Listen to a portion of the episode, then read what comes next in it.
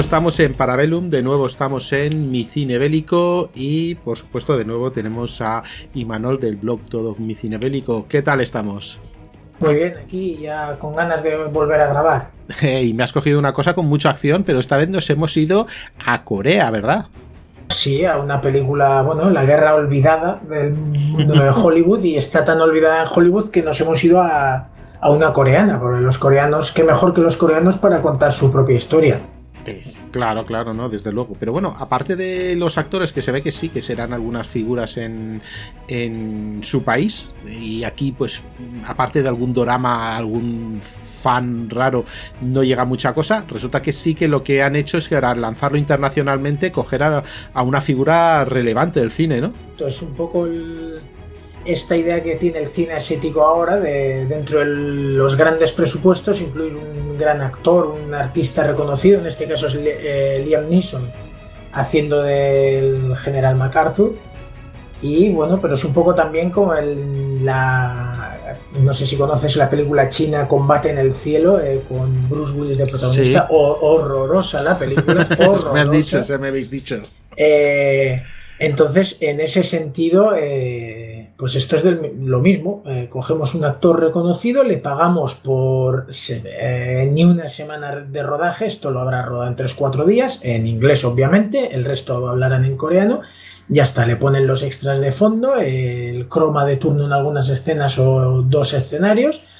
Y eh, de esa manera tienes a la estrella para el cartel para, pues bueno, a ver si cuela y sobre todo incluso dentro del propio cine coreano, supongo que el hecho de tener una estrella invitada, bueno, invitada, que la habrán pagado, en el proyecto también hará que la taquilla suba un poco. Hombre, claro, pero esto lo hemos visto en todos los países. Aquí también hay, hay algún ejemplo. Pero bueno, que es posible que, por esos tres días de grabación, me has dicho tres o cuatro días, yo te iba a decir. No, estoy seguro, pero ahí, ahí andarán, ¿eh? por, por lo que sale. Sí, desde luego. Yo te iba a decir tres cuartos de hora, pero bueno, yo creo que el tirón tampoco Sale un poco más. Yo me, lo me, lo esperaba ni cinco minutos en pantalla y bueno, y tiene bastante protagonismo para lo que en realidad va la trama, porque la trama en realidad va por otro lado, por otros derroteros y en ese sentido que le saquen más de dos, tres escenas ya tiene mérito, pero bueno, ya que le tenían, pues aprovecharían para rodar cualquier cosa. pues sí, la verdad, es posible que se haya llevado además, yo que sé, un tercio del presupuesto o alguna cosa así. Pero bueno, escucha, todavía no hemos hablado que la película se llama Operación Chromite, Operación Cromite en coreano, pues no sé cómo se pronunciará, porque no sé leer coreano. Pero, pero bueno, pues háblame un poco de esta película que ya yo la he podido ver en Amazon Prime, no sé si está en otro sitio.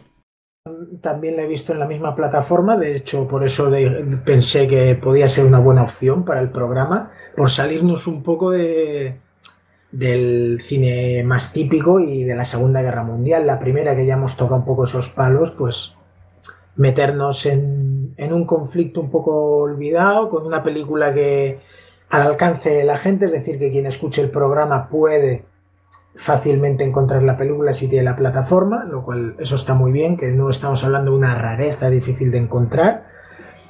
Y bueno, y pues, ¿qué quieres que te diga? La verdad que es mucha más acción de lo que esperaba, porque yo la puse pensando que iban a hablarme un poquito de, de Inchon, eh, Inchon, que ya tenía una película Made in, no sé si decir Made in Hollywood, pero sí con presupuesto americano, que fue un auténtico fracaso de taquilla. Eh, la, produjeron creo que unos monjes budistas o una cosa muy rara, o sea, un proyecto muy raro de base con el gran Laurence Olivier de protagonista, que logró pues el premio que creo que le faltaba, porque ese actorazo que ha logrado de todo, le faltaba un Razzie al peor actor y lo consiguió haciendo de de Douglas MacArthur en esa película. O sea, la película no sé si logró cuatro o cinco premios a lo peor del año. Fracaso de taquilla, la verdad que deleznable y, olvidable. En ese sentido, Operación Chromite, pues la mejora, si bien eh, nos mete más en una misión previa al desembarco y a,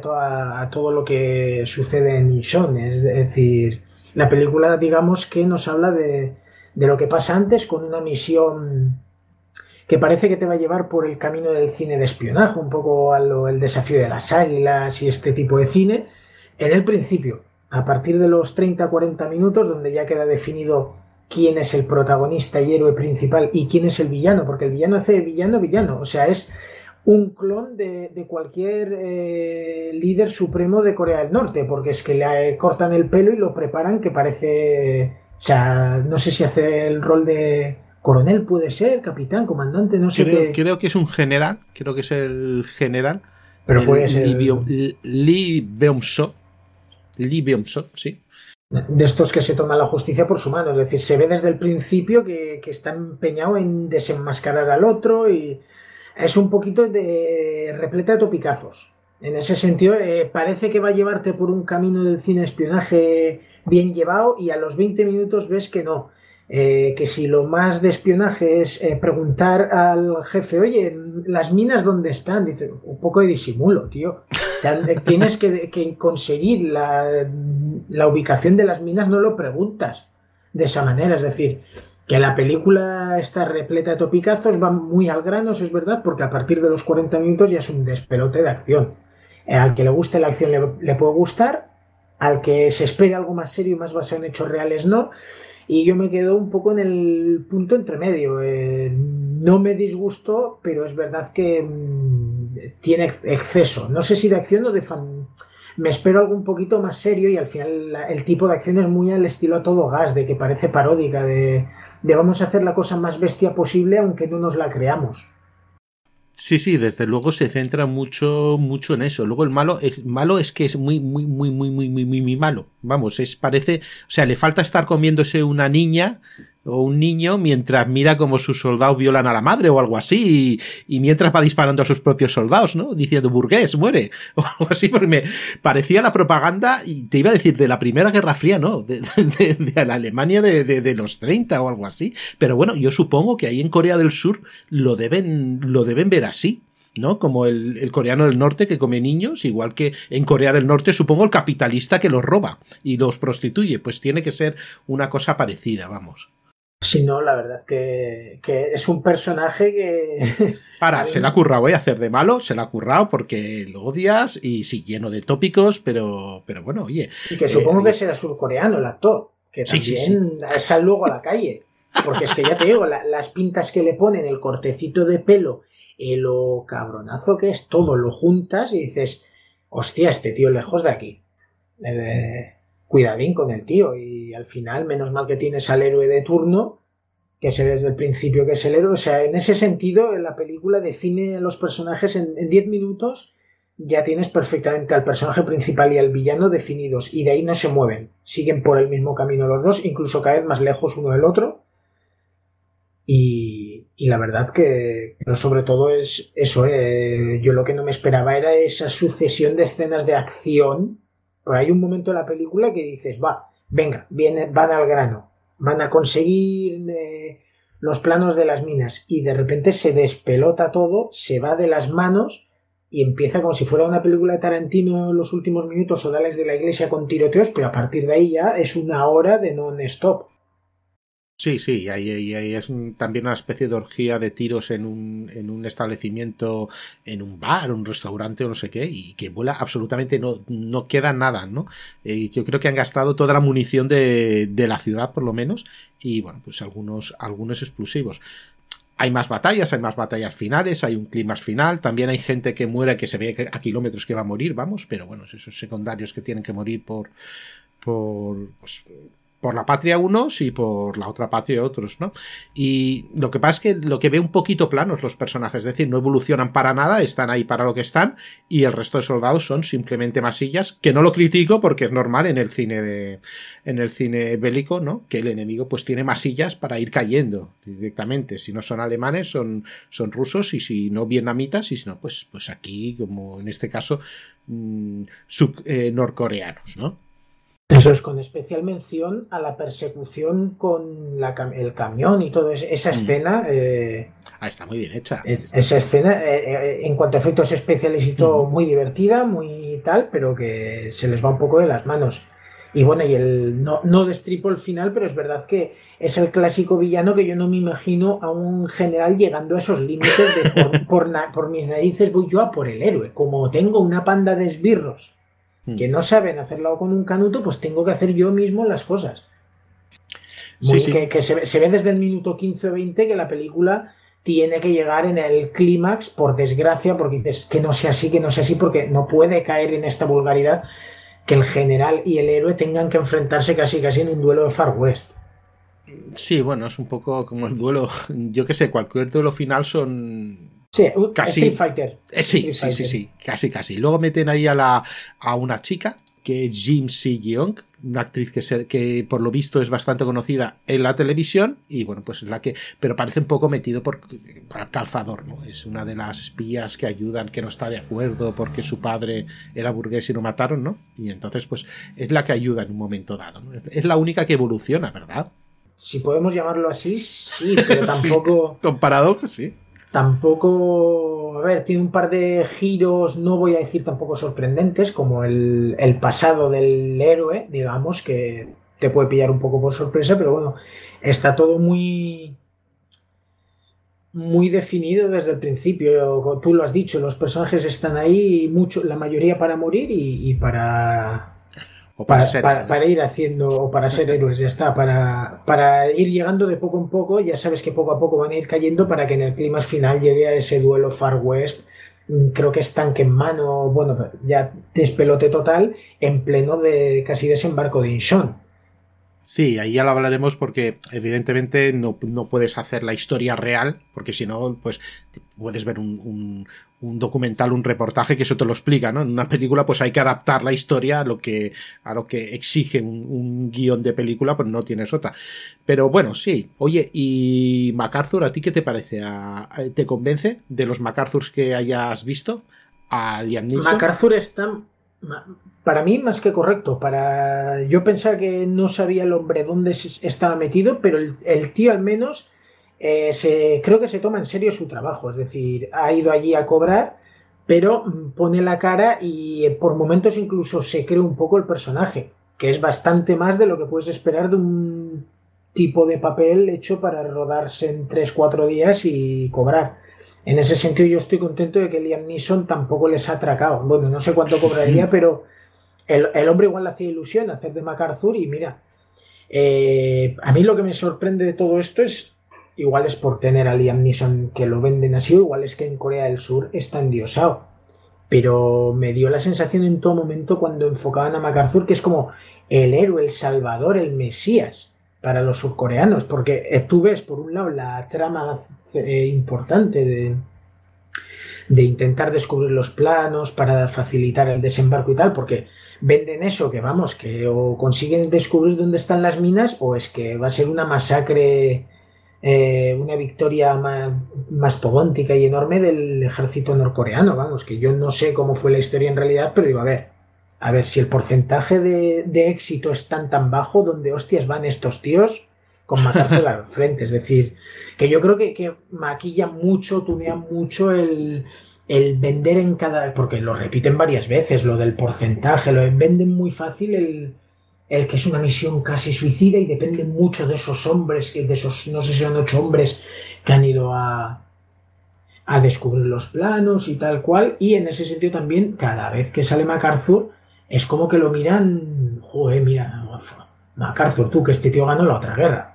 Eh, y ha venido aquí a ayudarnos. Y, incluso el propio Liam Neeson, el personaje MacArthur, eh, está ahí en todo momento recalcando como que está luchando por Corea, es decir, que al final ni intereses políticos a posteriori, ni no, no, él lucha por Corea porque llegó y vio a un, chavalillo ahí casi el único tío en la trinchera y no sé qué. Una película, se la creen ellos, se la creen ellos, pero bueno, es eh, mitificar al personaje, yo creo, y en ese sentido Liam Neeson pues sale muy bien parado, tanto MacArthur como Liam Neeson. Sí, sí, no, además lo ponen, pues eso, como Dios Salvador y luego además pues entra el tema de, bueno, y tú lo quieres hacer para, para ser presidente, ¿no? Y él, yo soy un patriota tal, suelta su, su discurso y yo lo veo que lo hace correcto. Y oye, aquí está, es bastante, como lo dices tú, correcto. Algunas veces me, me ha gustado sabiendo lo que es y luego ya me baja un poquito ya en el, en, digamos, la propia invasión, ¿no? Me baja un poquito porque las escenas de, de, las oficinas en el cuartel general de Japón, que en teoría es donde está, es donde, es donde brilla más, ¿no? En estas discusiones más preparadas. Y, ah, bueno, ¿algún dato si quieres dar de la película antes de pasar a la histórica? No, yo creo que la película tampoco daba mucho más de sí, tampoco vamos a destripar todo, todo al 100%, o sea, yo creo que hemos hablado del par de escenas de acción más trepidantes, de lo que propone y de los personajes, y en ese sentido, mm, personaje femenino incluido en casqueta o con calzador, yo creo que la película no da mucho más de sí. O sea, quien la quiera ver, yo creo que mm, puede pasar un rato agradable o entretenido o puede llegar a aburrirse porque está en ese límite, en ese limbo, en esa franja entre lo de me puede gustar o madre mía tú, porque creo que son un par de horas y para lo que ofrece podría haberse recortado 15-20 minutillos sin problemas, ¿eh? Porque para luego, para luego no tener el, desembarco, porque yo empecé la película pensando que vería mínimo media hora de, o sea, de lo de a posteriori, del desembarco, de, lo que es eh, la operación Chromite en sí y, en Sean, y sin embargo la película se queda ahí vemos bombas, vemos mucho 3D de este, de, que digo yo, de ordenador, de videojuego, porque no es malo, pero no es realista. O sea, los efectos especiales del cine asiático están en ese momento de son espectaculares, pero se, se ve que son más para, para un videojuego que para una película. Creo, ¿eh? es mi opinión. Eh, sí, también cantan un poquito. Todavía. Pero bueno, tal vez es lo que pide ese público. No creo que no sepan hacer otros efectos especiales, sino un poco lo que, lo que piden. También lo ves en otras cosas, en los carteles, en sus propios videojuegos. Pero bueno, decir que presupuesto, por lo que me pone 13 millones de dólares y sacó 51 millones. O sea que es una cosa que en comparación con la de los 80, pues no está nada mal. Y ya por último decir que aparte de en Prime lo he visto para quien tenga esa plataforma, que son muy poquitos, lo tienen en Filming de momento, aunque dura muy poquito. En filming dura muy, duran dos tres meses y te la si te descuidas te la han quitado rápido. Bueno, pues eh, hacemos una pausa, ¿vale? Y vamos a la parte histórica.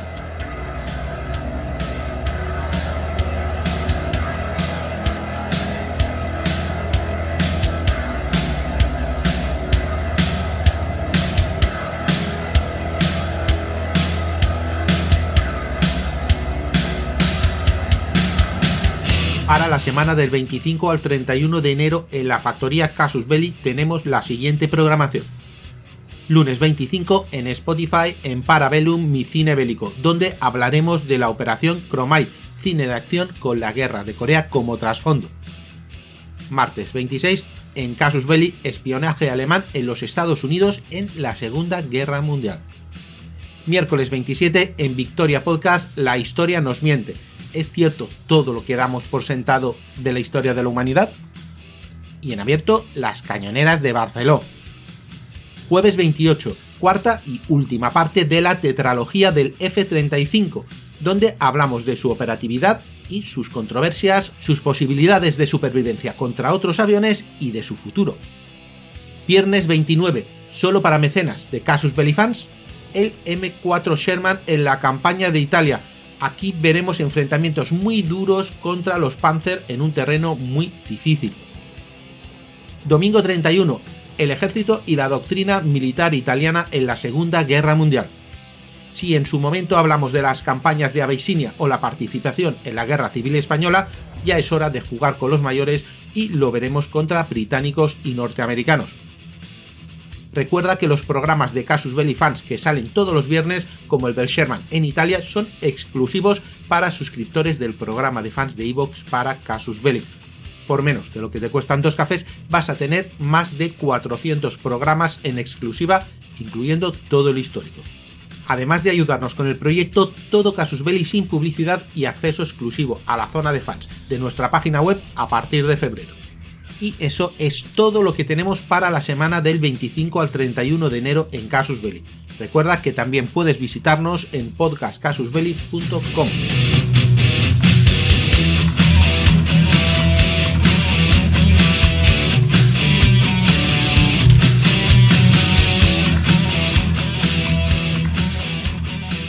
nos, queda la parte histórica. Esto me toca un poco, un poco más a mí, ¿eh?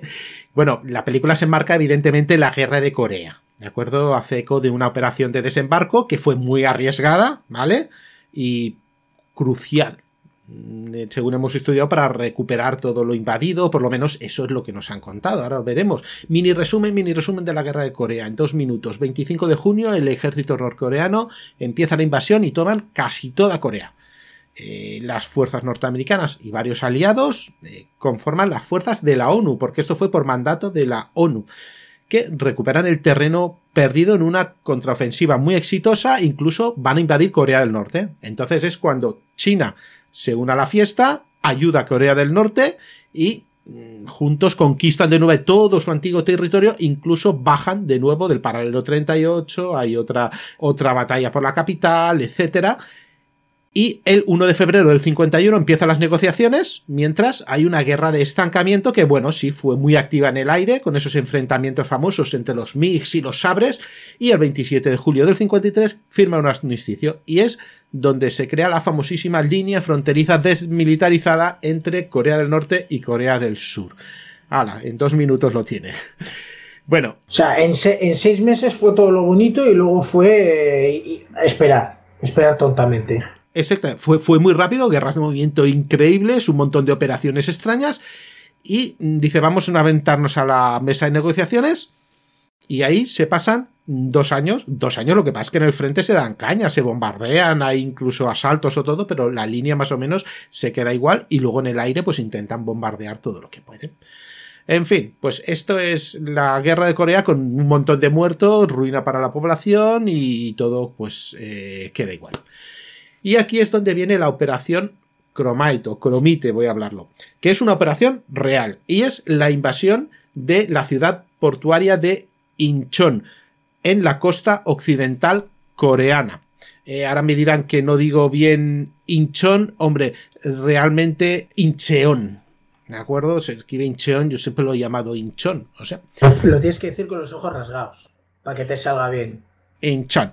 Bien el rollo es eso, es eh, invadir Incheon, está en la costa occidental coreana y es un puerto importante y ocupado por el ejército popular. En las vísperas de la operación esta, pues la flota norcoreana está en donde? En Busan. Busan es el extremo sureste y es la única ciudad que les queda importante con puerto que no había sido invadida, ¿no?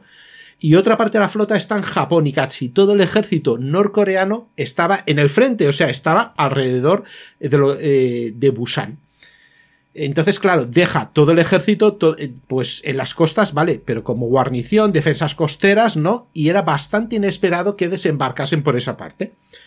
Cuando empiezan a llegar los refuerzos de la ONU a Corea del Sur, pues la verdad que se notó mucho, ¿no? El peso de la logística norteamericana, donde, bueno, pues fueron capaces de descargar, de, mm, ¿cómo diría? de desplegar muchísimo más material y un reguero constante de tropas que los coreanos, pues no, no tienen esos medios, ¿no? No fueron capaces de contrarrestar. Y además ellos tenían las líneas de suministro muy alargadas, así que sus ofensivas para conquistar la zona de Busan, porque ellos sabían que tenían que atacar eh, como sea, porque si conservaban un gran puerto, los americanos iban a seguir trayendo tropas y tanques y material y, bueno, eso lo tenían que cortar. Eh, hacen, creo que son tres o cuatro batallas, pero fracasan. Y es otra demostración, si quieres, de la importancia determinante de la logística en las guerras. Bueno, en Pyongyang piensan que la verdadera maniobra norteamericana consistiría en intentar romper la línea de frente terrestre, que también lo hicieron, ¿no? Y aprovecha la flota, pues por una parte, con sus portaaviones, ¿no? Vamos a lanzar ataques aéreos tácticos, porque los bombardeos pues siguen saliendo de, de Okinawa, siguen saliendo de Japón, tampoco tienen problemas, ¿no? Pero necesitan ese apoyo cercano y eso solo te lo da aviones pequeñitos, pues los Corsair, por ejemplo y por otra, bueno, pues posibles desembarcos, pero ya cerca de zonas donde se hiciesen ofensiva de terrestre como apoyo, o otros desembarcos, pero más al sur, ¿no? Como así sucedió. Lo que no esperaban era este ataque a unas posiciones que supuestamente, supuestamente estaban bien defendidas, que luego no eran tanto, ¿vale? Pero en especial las de Inchon, se pensaba que era bastante difícil, y así era también. Y esto es lo que pretendía el general MacArthur, ¿no? En ese momento ya hemos visto en la película, ¿no? Que el jefe de la fuerza multinacional de la ONU. Fíjate, Manuel, que se han guardado mucho de decir ejército norteamericano. Ahí siempre, ¿verdad? Siempre dicen tropas de la ONU. Bueno, sí, sí, sí. Que yo no, no desconocía el tema de la guerra de Corea bastante, porque cinematográficamente no se ha dado mucho y yo siempre había visto a los americanos luchando allí. No había asociado hasta esta película el tema de la ONU. Exactamente. Lo explican perfectamente en, en, todo momento, recalcando, porque cada vez que salía MacArthur explicaban dónde estaba y no sé si incluso el día, es decir, sí, sí. por un lado estaba la misión que te centra la película y por otra, digamos, los hechos históricos, que van narrándose poquito a poco. Exacto, está bien porque te va situando, eso, eso sí, o sea, cuando está, cuando sale la flota, lo que hacen antes, y siempre te dicen es de la 1, y realmente es de la 1, aunque en ese momento quien, el, que tenía la fuerza, pues era, era el, era pues eh, el ejército norteamericano quien tenía la capacidad logística, ¿no? Luego hubieron tropas de todo, o sea, hubieron australianos, neozelandeses, británicos, eh, canadienses, todo el mundo estuvo por ahí. Parecía Vietnam aquello. Pero bueno, como Vietnam, pues el 90% eran, tropas norteamericanas, aunque luego veremos alguna, alguna cosa canadiense. Que por cierto, eh, resulta que el cuerpo de marines que tenía que desembarcar tuvo que ser casi casi refundado, porque después de la Segunda Guerra Mundial estaba casi desmantelado, ¿no? A ver, mantener un ejército es muy caro y si lo necesitas, lo activas y si no lo necesitas, te ahorras toda esa pasta que tienes en tener cuarteles, tíos, sueldos, callo. Y lo mismo que con la flota, habían ciertos elementos que estaban muy falto. Por ejemplo, eh, cuando hablan de las minas, pues resulta que en el momento de la guerra de Corea, de cientos y cientos de, minadores y contraminadoras de minas marinas, pues resulta que tenían solo cuatro. Cuatro. pero ¿dónde están los otros? Hombre, los hemos dado de baja que esto cuesta, eh, cuesta mucha, mucha pasta. Así que tuvieron que improvisar más de lo previsto, que improvisaron bien. Y yendo al tema de la película volviendo al desembarco planeado. Al principio se descartan varios borradores, eh, en especial porque muchas de las tropas hacían falta en este perímetro de Busan que hemos hablado antes, y, y en Washington veían demasiado loco el plan de MacArthur, lo acusaban de, bueno, tú lo que intentas es hacer un hecho espectacular, que ofrece muchos riesgos. Se sabía hace mucho tiempo la ansia de este hombre por llegar a la presidencia de los Estados Unidos, es, es, normal, ¿no? Y se sospecha que podía ser otra de sus campañas propagandísticas. Puede ser, puede no ser, mi idea. Lo que sí que es cierto es que, a ver, MacArthur nunca da puntadas sin hilo y las cosas las tiene que hacer espectaculares. Eso, eso lo hemos visto siempre. Al final eh, se presenta el plan que se llama 100B, que al final es la verdadera operación Chromite. No era solo desembarcar en una zona donde no lo esperas, porque hay muchas zonas, ¿tá? pero sino que estaba defendida solo por una brigada, unos 6.000 hombres, y una vez asentado en la zona, Seúl estaba a muy poca distancia, estaba a treinta y pico kilómetros. Además pensaba que era la única manera de evitar una campaña hibernal que no sería muy beneficiosa para los norteamericanos, la verdad, y serían pues muchos hombres, eh, muchos ataúdes que, que, después de una Segunda Guerra Mundial muy sangrienta volverían a los Estados Unidos, y eso no, no estaban seguros si podían aguantar tanto. Bueno, los norteamericanos resulta que no tenían todas consigo de que esto fuese sorpresa, ya que habían pillado a unos espías que habían descubierto el plan. Lo que no tenían seguro, porque los pillan estos espías, ¿no? Pero era si habían podido pasar la información antes de que la capturasen. Pero por de para ellos, pues al final la información no pudieron pasarlo, por si no, en vez de 6.000 hombres, pues lo habrían multiplicado por 5, por lo menos. Habían mandado tanques que al principio no había. Eh, van a decir que sus tropas están preparando un desembarco en otro sitio. Y de hecho, pues eh, se lo dicen a los marineros, que los bares pues hablan, lo, los espías lo, oyen, y hubieron bombardeos nocturnos y comando que hicieron ataques de distracción en Gusan, un sitio bastante más al sur. ¿no? Entonces van a reforzar Gusan, los, los norcoreanos. Pero dos semanas antes resulta que, y aquí es donde viene este comando, de viene la película, se van a infiltrar en los alrededores en colaboración con algunos agentes locales, ¿no? Pues eh, van a lanzar al teniente Eugene Clark, que se va a establecer una isla muy cerca del puerto y transmitirían información tanto recopilada entre estos espías, entre estos agentes locales, como información sobre el tráfico naval, sobre las mareas, sobre los puestos defensivos que tenían o las rutas que utilizaban las embarcaciones. Y eso era muy importante porque según estuviese la marea podían ver dónde pasaban los barcos y dónde estaban las minas y pudieron comprobar que habían no había casi ninguna mina, incluso alguna la inutilizaron ellas en, operaciones nocturnas. Entonces, bueno, mm, pero al final les descubren, ¿no? Y entonces intentan un asalto. ¿Cómo lo hacen? Pues, eh, a ver, con juncos, juncos armados, pero tenían unas ametralladoras pesadas y pueden repelerlos, aunque ya se ven que están ahí. Estos lo que hacen es pasar ya a tierra y convertirse en una especie de, guerrilla que pudiese actuar. El 10 de septiembre empiezan los ataques aéreos. A mando de, a mando de, déjame ver, el vicealmirante Arthur de Stravel, eh, que es un veterano en desembarcos, pues de la, de la guerra del Pacífico, eh, por ejemplo, estaba en el Golfo Leite y en Europa también había estado en el desembarco de Normandía, vamos, poca broma. La flota de la ONU, la mañana del 13, empieza a abrir fuego a las posiciones principales. Se planta en el puerto y destruye la mayoría de defensas costeras. En ese momento el mando norcoreano, pues hombre, no tiene ya dudas, ¿no? De ese intento de desembarco, pero tenía muy, muy poco tiempo de reacción.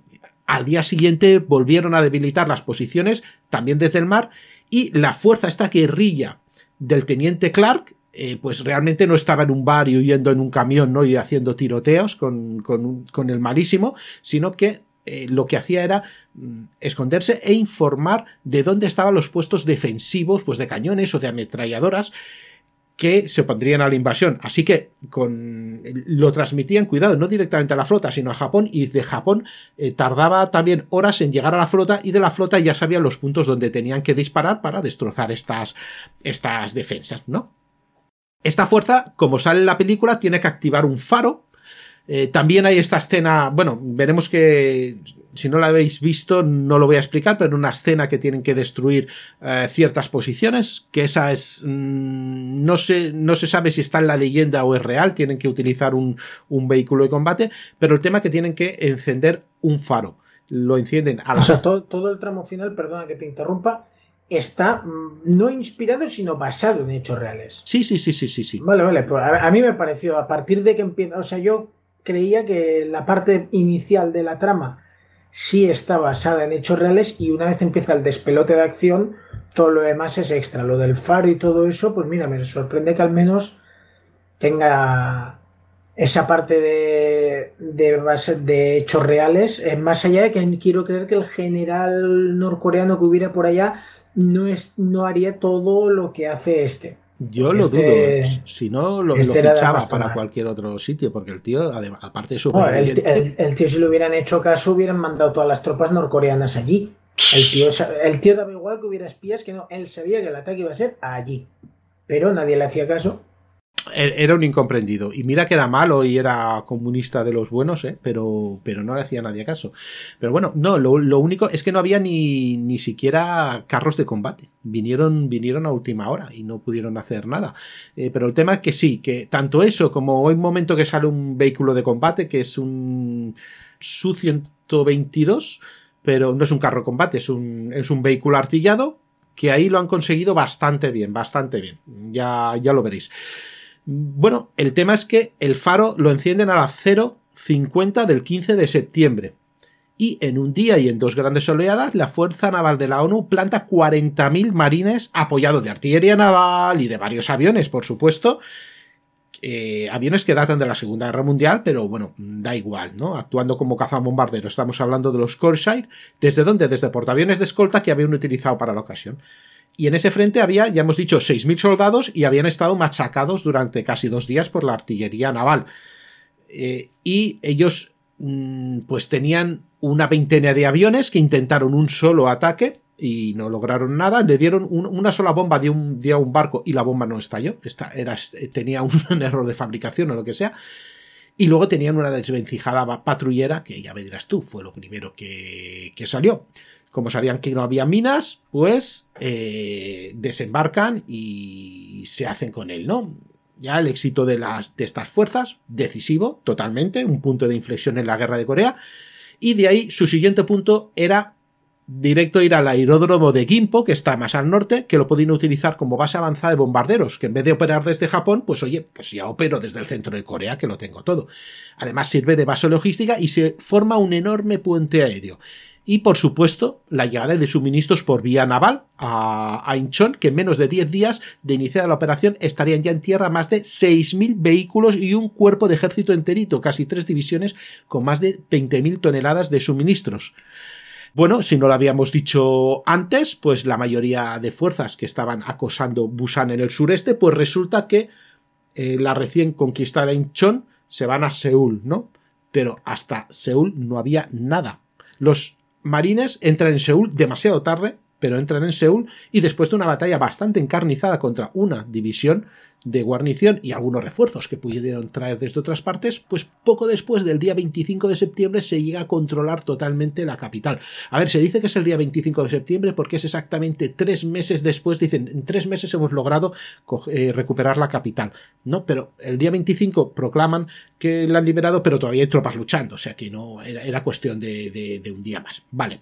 Ahora mismo todas las tropas norcoreanas que estaban en Corea del Sur corrían peligro de ser cercadas y destruidas, todas las que quedaban, ¿eh? Cosa que no ocurrió, pero esta vez ya por falta de iniciativa de los mandos norteamericanos, ¿no?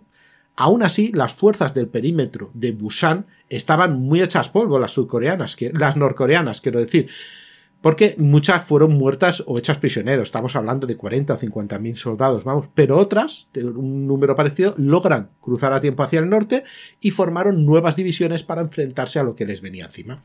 Bueno, el resto fue un paseo y justo llegaron a la frontera china. Pues los chinos, inesperadamente, les invadieron otra vez, ¿no? Y también de una manera tan rápida y aplastante como las dos veces anteriores. Y podemos decir que el desembarco de Incheon fue una genialidad pero que podía haber salido tan mal, pero tan mal, que había un factor de riesgo importantísimo. Pero luego todo visto desde caos. 70 años atrás, pues podemos ver fallos, sobre todo en el aprovechamiento de la situación. Tienes eso y tienes la capital al lado. En vez de concentrarse en Seúl y ahí estancarse y perder unos días preciosos, podían haber cortado por la mitad la península de Corea sin problemas y haber destruido totalmente a la fuerza de combate del ejército popular. Por otro lado, pues gran parte del ejército popular ya había sido vencido, hemos dicho, en el perímetro de Busan, ¿no? Y hay críticos que dicen que el resultado habría sido lo mismo, es decir, que con Inchon habría dado igual, sin Inchon que con Inchon, sin necesidad de esta proyección de fuerza, ¿no? Eh, que luego realmente pues tardaría una semana y media en llegar a Seúl, que está prácticamente, ya hemos dicho, a tiro de piedra, a, a 30 kilómetros, vamos, es más o menos lo que está casi cualquier aeropuerto de, de, de una ciudad, vamos y aquí no llegan a aprovechar esa ventaja estratégica. ¿Sabes lo que pasa, Imanol? Que Patton había muerto hacía cuatro años y no tenían ningún general con dos galones, ¿vale? Para coger a sus tropas y decir, pa'lante, para donde sea, ¿no? Hicieron muy poquito a poco, muy poquito a poco. Y bueno, esa es un poco la historia del, así concentrado en versión chupito, como, como dices tú, del, del desembarco de Inchon. Interesante, la verdad. Yo ahora sé mucho más, ahora me interesaré por volver a ver esa joyita de los años del año 80, 80-81, que... ¿Qué valor? Pues sí, sí, mucho valor. Entonces al final, que con o sin hinchón daba igual, la cuestión era que MacArthur hiciera mm. propaganda. Sí, sí, sí, sí, sí. No, a ver, fue, ya lo dicen que fue una gran jugada eh, estratégica. Sí, hubiese, hubiese acabado con lo demás. Pero resulta que los éxitos que ya habían conseguido en otros sitios, pues hacían que Inchon, vale, está bien, es MacArthur, lo podemos, podemos vender como que somos los dioses de la estrategia, pero luego en la ejecución pues no se acabó ni de aprovechar y luego se llega a la conclusión de que no hacía falta. Pero bueno, así es, es la historia y luego ya decimos esos... Eh, toda la acción en unos cuantos meses y luego pues esos dos años de parálisis absoluto a lo, a lo Primera Guerra Mundial. Trinchera, los carros de combate no hicieron ningún movimiento de pinza ni nada, simplemente eran como simple artillería que acompañaba a la infantería. Y ya está, esa es la triste guerra de Corea y tal vez por eso está eh, muy olvidada. Porque últimamente yo me parece que no tenemos absolutamente nada, ¿verdad? Corea Made in Hollywood, eh, yo creo que Inchon, la del 80, es la última película que se hizo y venía tarde porque en los años 50, 60, pero esto yo creo que ya dará para un tema más a fondo sobre Corea en Casus Belli, si te apetece. Y tanto. Eh, sí que hubo un pequeño boom del cine de Corea, pero rápida, entre que pocas películas llegaron a ganarse reputación o fama, están los puentes de Tokorri, eh, por tema de aviación y la colina de los diablos de, acero o casco de acero en, en cuanto a infantería, pero hay bastantes títulos, pero muchos hoy en día olvidados. Y al final, tanto en los 50 como 60, el cine de la Segunda Guerra Mundial acabó a raíz de los grandes clásicos, los cañones de Navarone, 12 el patíbulo, todas estas, eh, se merendó el terreno eso y la irrupción de tanto seguir la Guerra Fría como la irrupción de Vietnam hicieron que la Guerra de Corea al final, el cine de Corea abarque desde el 51 o así hasta el 60, 60 y poco. Y ahí, el grueso. Y pero tenemos alguna de John, la de John Wayne, ¿cuál es? Siempre tiene alguna este hombre. No, John Wayne en Corea no tiene ninguna, es Boinas Verdes en Vietnam. En Corea precisamente no tiene ninguna película sobre la guerra de Corea, John Wayne. Habría sido su gran película, si es que también. sobre Inchon, ahí hubiera hecho de MacArthur. Por supuesto. Hombre, claro, claro. Montaba a caballo. y con la fusta, ¿no? matando, matando chinos. Aunque no lo sabía, me da igual. Pon chinos, a ver. Bastante pues- tuvo el pobre John Wayne con la propaganda de, Vietnam. En Corea hubiera colado, porque era poco después de la Segunda Guerra Mundial. Hacer una arenas sangrientas, pero en Corea hubiera funcionado. Eh, cuando hace boinas verdes ya está todo descontextualizado, como ya comentamos, y, y fue un patinazo en ese sentido. Sí, le, le cogió además descolocado, ¿no? Yo supongo que John Wayne debía decir, eh, esto, esto no es mi América, ¿no? Esto ya ha cambiado, que hacen estos aquí criticando esta gran película, estos hippies aquí. Bueno, pues eh, esto es lo que ha dado de, de sí esta película. Bastante ha dado. Bueno, más que la película, la reacción de historia, pero yo creo que ya era. Teníamos que aprovechar para. Porque costará, eh, como has dicho, no hay muchos títulos ni, ni tampoco interesantes sobre Corea costará volver a ver en este programa eh, la guerra de Corea, con lo cual mm, venía bien hacer este resumen del conflicto para, para que la demos por acá. ya está, ya nos olvidamos de la guerra de Corea y a vernos unas cuantas más de la Segunda Guerra Mundial y otras.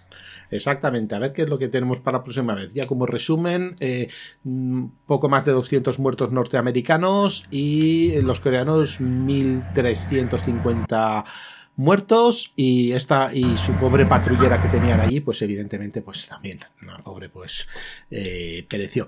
Venga, pues esto es mi cine bélico de Parabellum con Imanol de todo sobre mi cine bélico.blogspot.com, ¿es correcto? Correcto.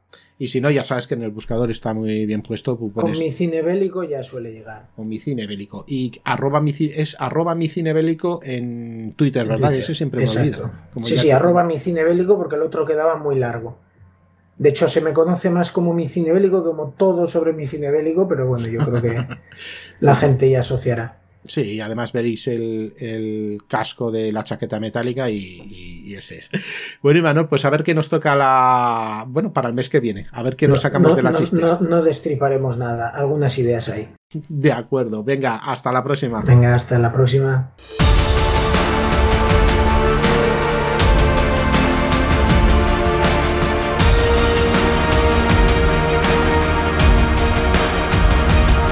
Esto ha sido todo por hoy en Parabellum, un programa de la factoría Casus Belli. ¿Quieres más? Puedes visitarnos en Casus Belli Podcast o en Victoria Podcast en iVoox.